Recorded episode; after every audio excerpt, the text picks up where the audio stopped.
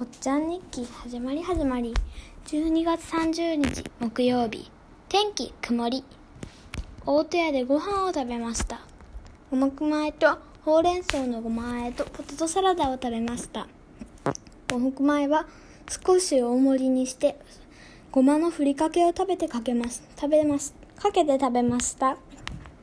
ポテトサラダにはレタスがついていました。